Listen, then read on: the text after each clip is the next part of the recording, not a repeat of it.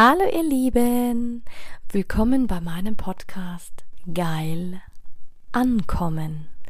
Mein Name ist Anja Mack und in diesem Podcast geht es darum, Bewusstsein für das Thema Sexualität zu schaffen, zu inspirieren.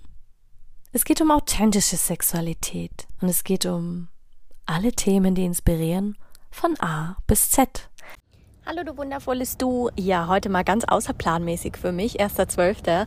Ich bin voll in Weihnachtsstimmung und habe mir überlegt, ich mache jetzt ähm, die nächsten 30 Tage mal jeden Tag so einen Quick-Podcast, hat es ja schon angekündigt gestern, wo wir über das Thema Haltung gesprochen haben. Haltung ist wahnsinnig wichtig. Deine Haltung gegenüber deiner Beziehung, in deiner Partnerschaft gegenüber dir selber. Du brauchst die Haltung in deinem Job, du brauchst die Haltung, nicht nur Haltung auch, wie gehst du durch die Welt. Ähm, so viel dazu. Ähm, du siehst, äh, kaum steige ich ähm, in der Wiederholung ein oder in einem anderen Thema, äh, könnte ich auch da wieder stundenlang sprechen. Heute möchte ich aber über ein sehr prekäres Thema sprechen, was mir sogar echt ein bisschen Sorgen bereitet, und zwar mh, mm, diesen Trend Daddy's Girl. Was meine ich mit Daddy's Girl? Daddy's Girl ist so ein, eine Entwicklung, die ich wirklich beobachte, ähm, in der heutigen Gesellschaft, dass manche Mädels, also es ist wirklich mehr die Mädels, also jetzt nicht mehr, ich habe noch nie Jungs gesehen, die äh, eine Frau haben, die sie sich aushalten, wo sie sich aushalten lassen. Ähm,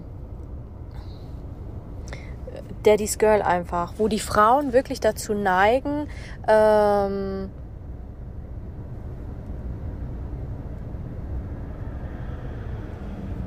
ja, ich muss es jetzt fast schon sagen, wie es einfach ist, Männer, ähm, Vaterkomplexe zu haben. Also das heißt, sie stehen auf ältere Männer, dir gefallen auch ältere Männer, du, du willst einen Mann, der auch finanziell unabhängig ist, du brauchst auch die Bestätigung von diesen älteren Männern. Vielleicht suchst du ja auch eine Vaterfigur, vielleicht bist du... Ähm, Vielleicht bist du ja auch wirklich äh, besser dran mit älteren Männern. Kann auch sein. Oder du sagst, hey, ich stand als Mädchen einfach mal auf ältere Männer oder Männer, ältere Männer standen auf mich. Es hat ja nicht immer unbedingt was damit zu tun. Aber meiner Meinung nach sind es wirklich so Daddy-Issues. Also gut.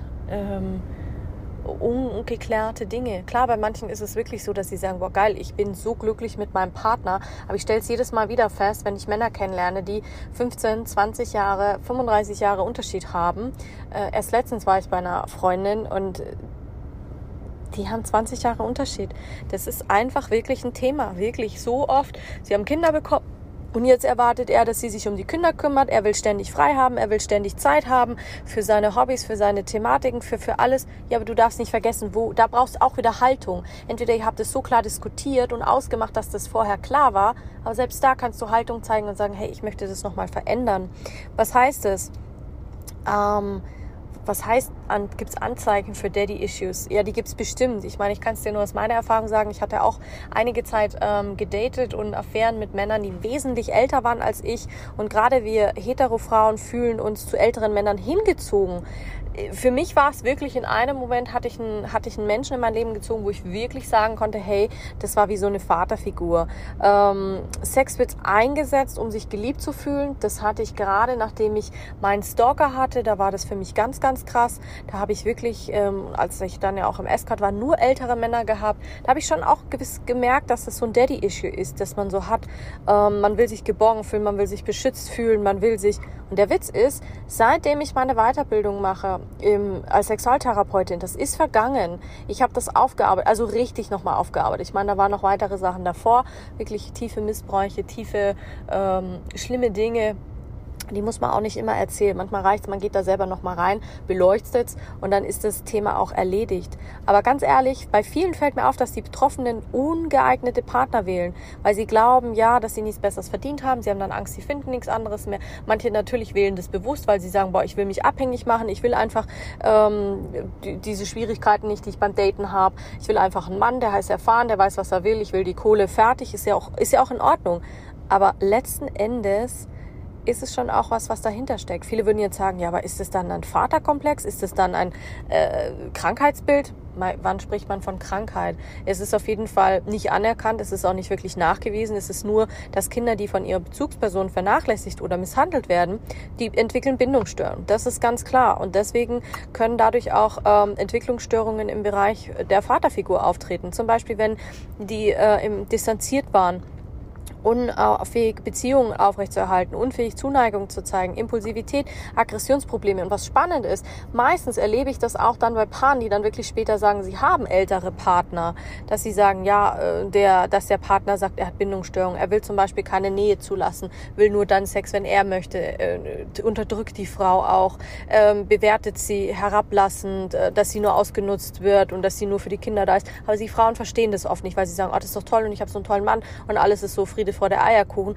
Aber meistens wird die Frau nur ausgenutzt, obwohl natürlich auch der Mann betroffen sein kann. Ähm, unausgeglichene Machtverhältnisse in Beziehungen, die man einfach romantisiert, wo man einfach sagt, hey, ganz ehrlich, ähm, ich finde es schon ein Thema, was auch echt mal in den Raum geworfen gehört und dass man da auch echt mal guckt, ey, ab wann findet der Altersunterschied äh, klar statt und ab wann macht er einfach Probleme. Muss ich einfach mal ganz klar ansprechen.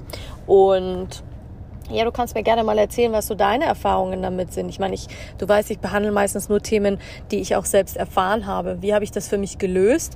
Ich habe es für mich gelöst, als ich wirklich geguckt habe, Moment, ist das jetzt ein ich bin wirklich, habe mir wirklich die Frage gestellt, warum ziehe ich ältere Männer an? Weil ist eigentlich nicht mein, also älter in dem Sinne, wenn sie wirklich 20, 30 Jahre älter sind. Das meine ich mit äh, Daddy-Komplex. Wenn du sagst, du hast jetzt 10, ähm, 10, 8 Jahre Unterschied, ey, das ist noch für mich, für mein Empfinden äh, in Ordnung und ich fühle mich dabei auch wohl.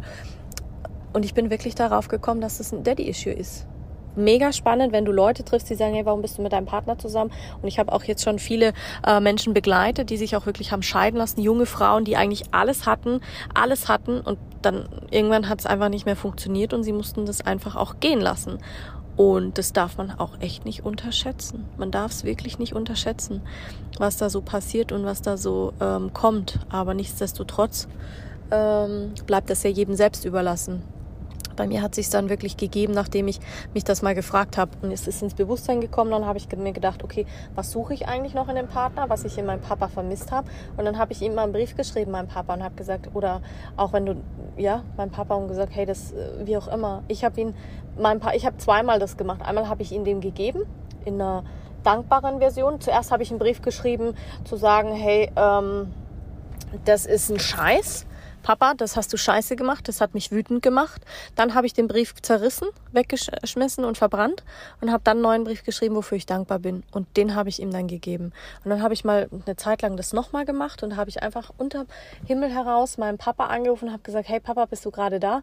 Ja, er ist da. Und habe ich gesagt, ja Papa, ich liebe dich. Wirklich mal diese Worte auch auszusprechen, das fällt manchen ja so krass schwer, dass man, ja, das ist echt Wahnsinn. Es ist mir auch selber noch nie so gegangen, dass die Leute das so ähm, nicht können.